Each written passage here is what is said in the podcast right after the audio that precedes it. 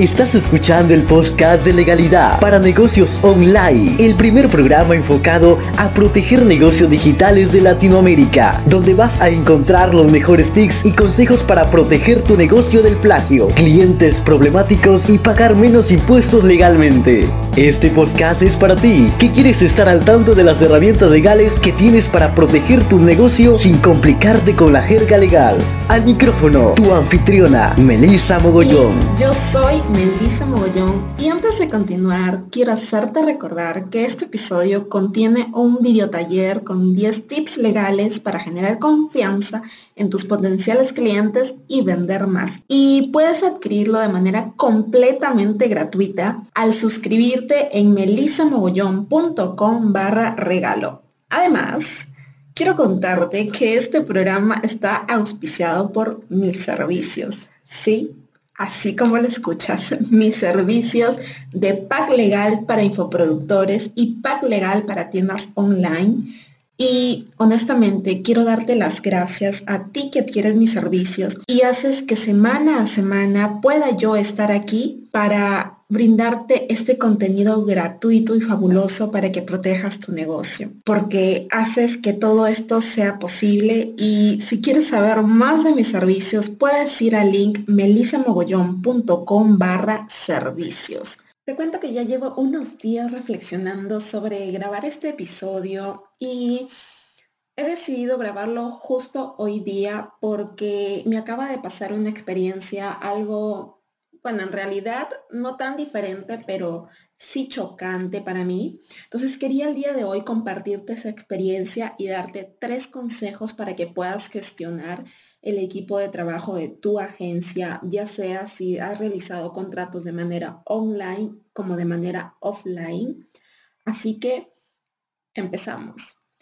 Y una de las cosas que quería compartirte, y me acabo de dar cuenta que casi muy pocas veces te comparto cosas personales, pero esta anécdota del día de hoy personalmente considero que tiene mucha relación con el episodio, así que quiero contarte que hace ya algún tiempo, es, más, ya estoy a punto de terminar una de mis maestrías, estoy llevando en este momento dos maestrías eh, una es de tributación y derechos laborales y la otra es de derecho en las nuevas tecnologías. Así que haciendo una, no sé si comparación, sino una, bueno, sí, directamente vendría a ser una comparación, me doy cuenta de que la educación offline cada vez satisface menos eh, los avances de la, de la tecnología, de la realidad, de la evolución de las sociedades en sí.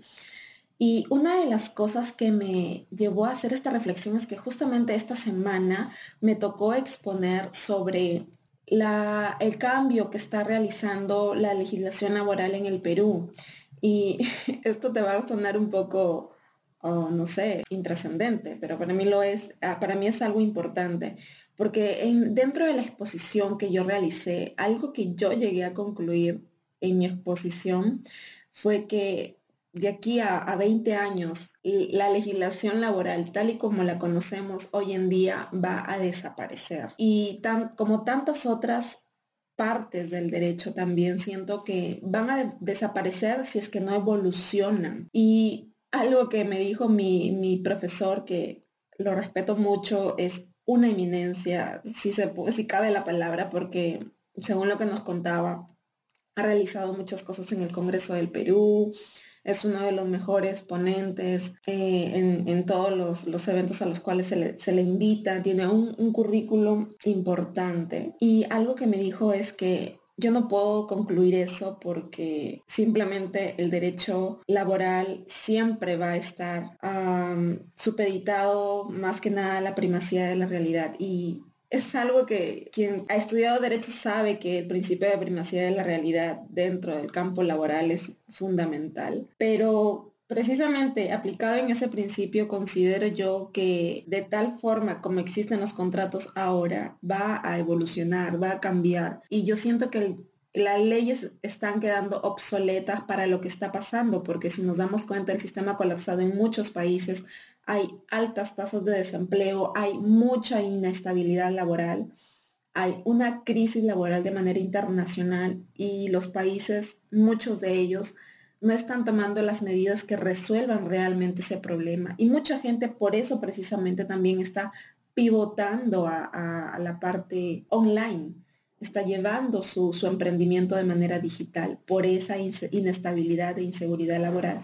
Y entre otras cosas también que va evolucionando. Pero lo que yo voy quería concluir con esta pequeña anécdota es que me evaluó el docente de tal forma que me dejó como en shock y yo dije, o sea, estamos aquí en una maestría para compartir ideas, experiencias de cada uno de nosotros, porque para eso básicamente es una maestría, para compartir conocimientos y experiencias más que teoría. Pero el docente, por más que era una eminencia, y no te voy a mencionar el docente porque seguro que si lo menciono lo conocen, al menos las personas aquí en el Perú, y Solo me queda decir que si las personalidades que tienen acceso a hacer realmente cambios importantes dentro de la legislación de un país no son capaces de aceptar la realidad y que el mundo está evolucionando, entonces solo nos queda a nosotros seguir remando contra la corriente que seguramente en algún momento les va a caer el 20 a esas personalidades tan cerradas. Y no quiero ya abrumarte más, sé que este episodio ha empezado un poco desestructurado y totalmente raro.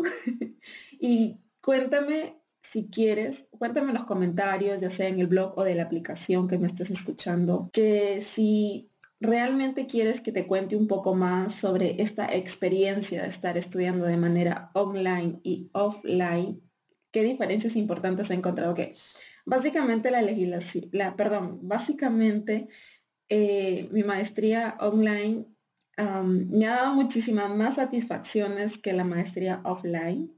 Y anécdotas como estas son las que mm, me hacen valorar la decisión de eh, estarme sacrificando tanto estudiando, pero recompensa porque tengo la oportunidad de comparar los sistemas educativos. Así que, sin más, vamos a pasar eh, al episodio del día de hoy. Ahora, uno de los principales beneficios de tener un equipo de trabajo cuando realizas servicios es que te va a permitir escalar de manera sostenible el crecimiento de tu empresa.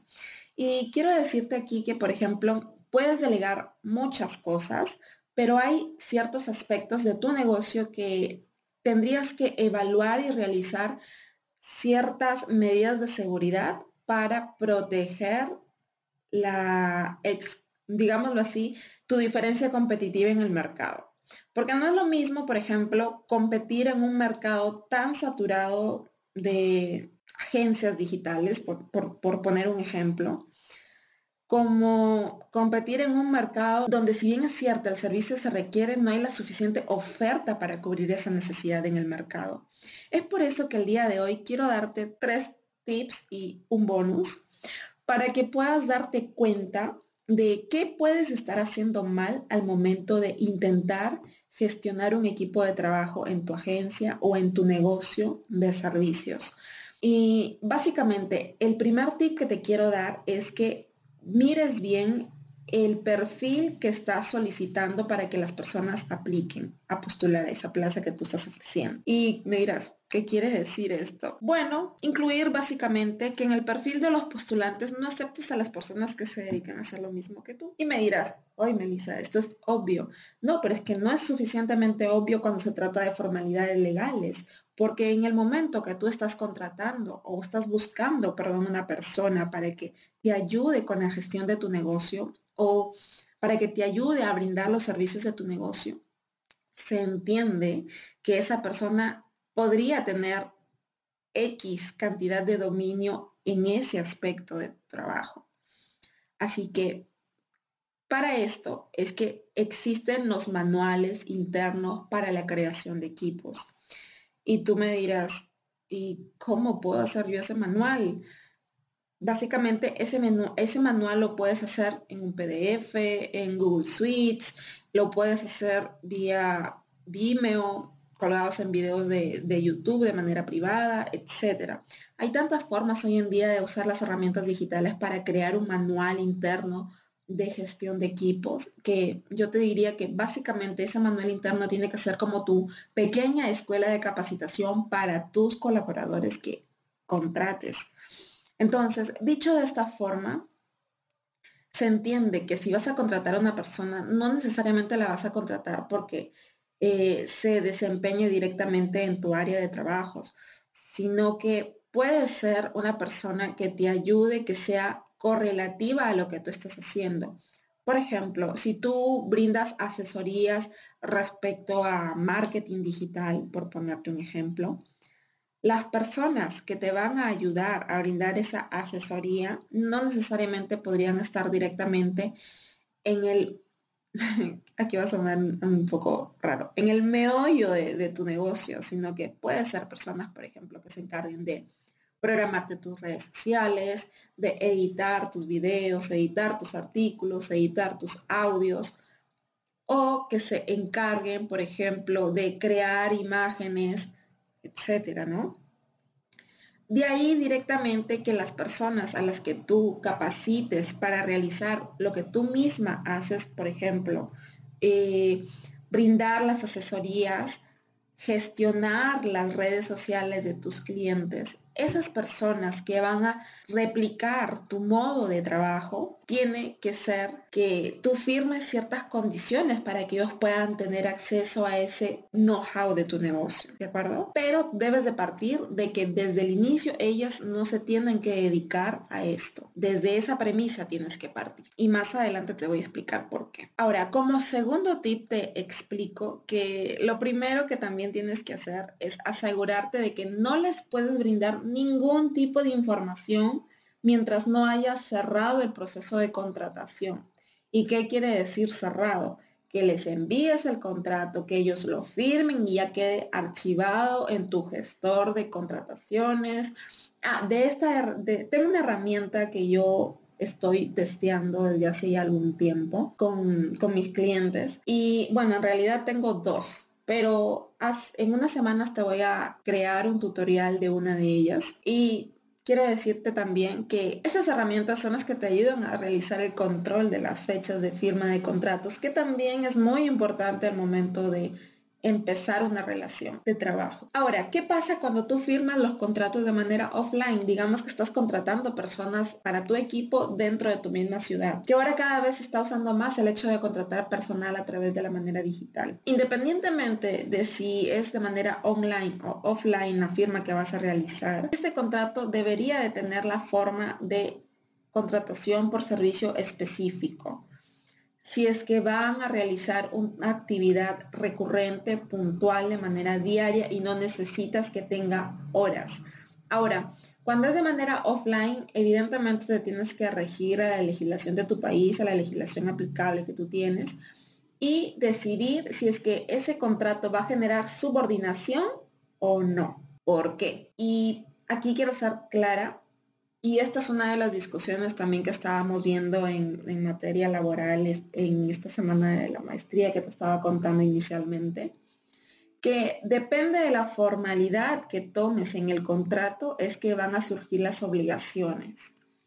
Dicho de otra forma, no es lo mismo realizar el contrato para un profesional independiente que no va a tener relación de subordinación contigo, que simplemente le vas a pedir cierto resultado por ejemplo, es el caso de los abogados, contadores, etcétera, que no trabajan dentro de una empresa, sino trabajan para la empresa, pero fuera de la empresa. No sé si me deja entender. Por ejemplo, cuando tú contratas a un abogado, dices que te pase su experiencia, pero no necesariamente le estás dando órdenes para que él realice ciertas actividades.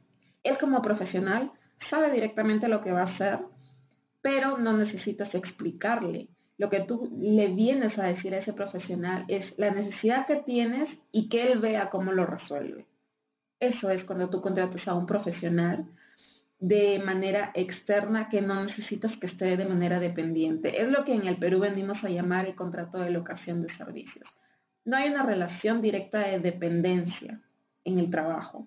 Sin embargo, cuando haces, por ejemplo, un contrato por servicio específico o contratos por temporada o lo que en el Perú le llamamos una modalidad de contratación. Cuando realizas ese tipo de, de, contratos, sí tienes una relación de subordinación, por lo tanto los tienes que dar de alta en planilla en tu ciudad para que ellos puedan entender que están bajo cierto régimen laboral y que tienen ciertos beneficios laborales. Ahora, un tema que no se habla mucho también de los negocios digitales es que cuando se realizan contratos de manera nacional, se rigen por la legislación nacional, porque en muchos países no, no está regulado el trabajo digital, el trabajo que se brinda de manera remota. En algunas legislaciones lo comprenden como, en algunas legislaciones lo comprenden como el teletrabajo, pero de la forma en la que se está llevando en este momento las contrataciones de manera online, ese concepto de teletrabajo ya ha quedado un poco obsoleto. Si quieres saber un poquito más de esto, házmelo saber en los comentarios que yo estoy abierta a explicarte un poco más de esto. Y ya me estoy resaliendo de, del tema. Y bueno, aquí ya queda cerrado esto de que te asegures de brindarle información solamente después de haber firmado un contrato con esa persona. Y por supuesto, el tercer punto, el tercer y último tip que te tengo, se cae de maduro ya. Es que debes incluir en ese contrato que vas a firmar una cláusula de no competencia y la cláusula de no confidencialidad. Ya tengo un par de episodios que te hablan de esto directamente, así que te los dejo en las notas del programa que puedes encontrarlas en melisamogollón.com barra e15. Así que, así que te repito, puedes encontrarlas en melisamogollón.com barra E15. E de enano, por supuesto. Bien, aquí quiero resumir para no ser redundante, es que la cláusula de no competencia es distinta a la cláusula de confidencialidad y me dirás, evidentemente, si suenan ya de por sí, se, se les escucha distinto. No, a lo que yo voy es que mucha gente confunde la cláusula de confidencialidad con la cláusula de no competencia. Y también confunden que se puede firmar un contrato de confidencialidad independiente del contrato principal. ¿Y por qué podría hacerse esto? Porque básicamente a veces hay tanto detalle que hacer en la cláusula de confidencialidad que mejor se hace un contrato independiente del contrato principal para que pueda detallarse sin ningún problema. Pero como ya te he explicado en esos, en esos episodios que te he dejado en las notas del programa, es que la cláusula de confidencialidad en algunas situaciones surge al momento de que se viene al momento que se viene ya desarrollando la relación contractual. Y aquí ya estoy hablando como abogada, pero lamentablemente mi lado abogadil en algún momento tiene que salir en alguno de estos episodios, por más que quiera simplificarte las cosas. Así que eso, Básicamente, quiero resumirlo así, que la cláusula de confidencialidad puede firmarse dentro de un contrato como también puede firmarse de manera independiente y por supuesto, la cláusula de no competencia es algo que va muy directamente ligado a la primera situación que te planteaba, que es que debes incluir desde la convocatoria que esas personas no se pueden estar dedicando al momento que tú los contrates a las mismas labores que tú haces. Y hablo de, todas las labores que tú haces de manera global. Por ejemplo, si tú estás contratando a un community manager para que te gestione la presencia de redes sociales de tu marca, no es lo mismo si tú eres un coach, por ejemplo, de emprendimiento. Si tú eres un coach de emprendimiento, que esa persona realice actividades de community manager, no te va a generar ningún inconveniente a ti porque no está realizando labores directamente conectadas a lo que tú haces. El tema aquí viene en que, por ejemplo, si tú eres una agencia de marketing y más adelante estás pensando en contratar a personas para que te ayuden a gestionar el marketing o los servicios que tú prestas de marketing de tu empresa, esas personas que tú contratas, de preferencia, yo te sugeriría que sean personas que, si bien es cierto, tengan conocimientos en, ese, en esa área, no realicen actividades directamente en esa área cuando tú los contratas. ¿Por qué?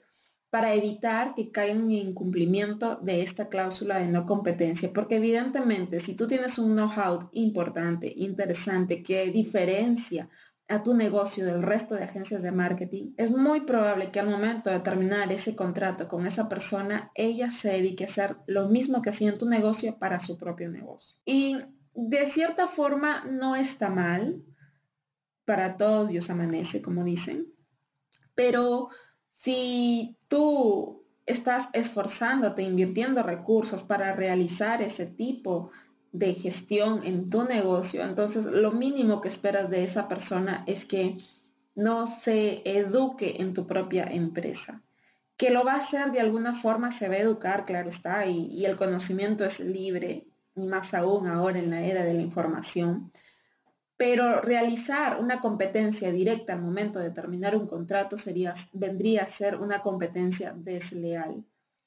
Y no quiero meterme en esas aguas grises por ahora en este episodio para no alargarlo más, pero la competencia desleal es una realidad. Si quieres que te hable de este tema, también házmelo saber en los comentarios. Yo estoy abierta a tus sugerencias. Y recuerda que si tienes alguna duda, quieres sugerirme algún tema, puedes escribirme a hola Yo gustosa te respondo todas tus dudas en el episodio de la semana. y por último, quiero que no te olvides, y esto es un bonus ya, porque es algo muy recurrente y es un problema muy común que, con que me vienen algunos de mis clientes, es prever la sanción tanto de un contrato nacional como de un contrato internacional. Se cree, se tiene la creencia de que si realizas un contrato de manera internacional, es irrelevante si puedes o no gestionar el cumplimiento de este. Y eso es completamente falso, porque cuando tú realizas un contrato de manera internacional, puedes hacer lo que se cumpla tanto en tu país como en el país de la persona que firmó el contrato contigo. Y evidentemente para eso tienes que prever la jurisdicción aplicable que se va a considerar cuando se firmen este tipo de contratos. Y tú me dirás, ¿qué es jurisdicción, Melissa? Y tú me dirás, ¿qué es jurisdicción, Melissa? Háblame en castellano simple. Bien, jurisdicción viene a ser el espacio territorial que se va a tomar en cuenta para la resolución de problemas. Por ejemplo, si yo estoy en Perú y firmo contrato con una persona de España, la jurisdicción aplicable va a ser la que elijan ambas partes. ¿De acuerdo? Puede darse el caso también de que se elija que como jurisdicción aplicable sea el lugar territorial de la persona afectada por el incumplimiento del contrato. Dicho de otro modo, si la persona a mí me realiza problemas, la jurisdicción aplicable podría fácilmente ser mi territorio que vendría a ser el Perú. Pero esto es un poquito más complejo y yo te diría que lo consultes directamente a un abogado, ya sea de tu país o directamente conmigo, claro está. En algún momento tenía que hacer un cherry de mis servicios. bueno, el punto es que estas situaciones de firma de contratos internacionales, al momento que se presenta un problema, ya deberías de considerar delegarlo con algún especialista en este tipo de problemas. Así que esto ha sido todo por el episodio del día de hoy y quedo muy agradecida de que me hayas escuchado en esa parte de la anécdota que te estaba compartiendo un poco al, inicio del episodio.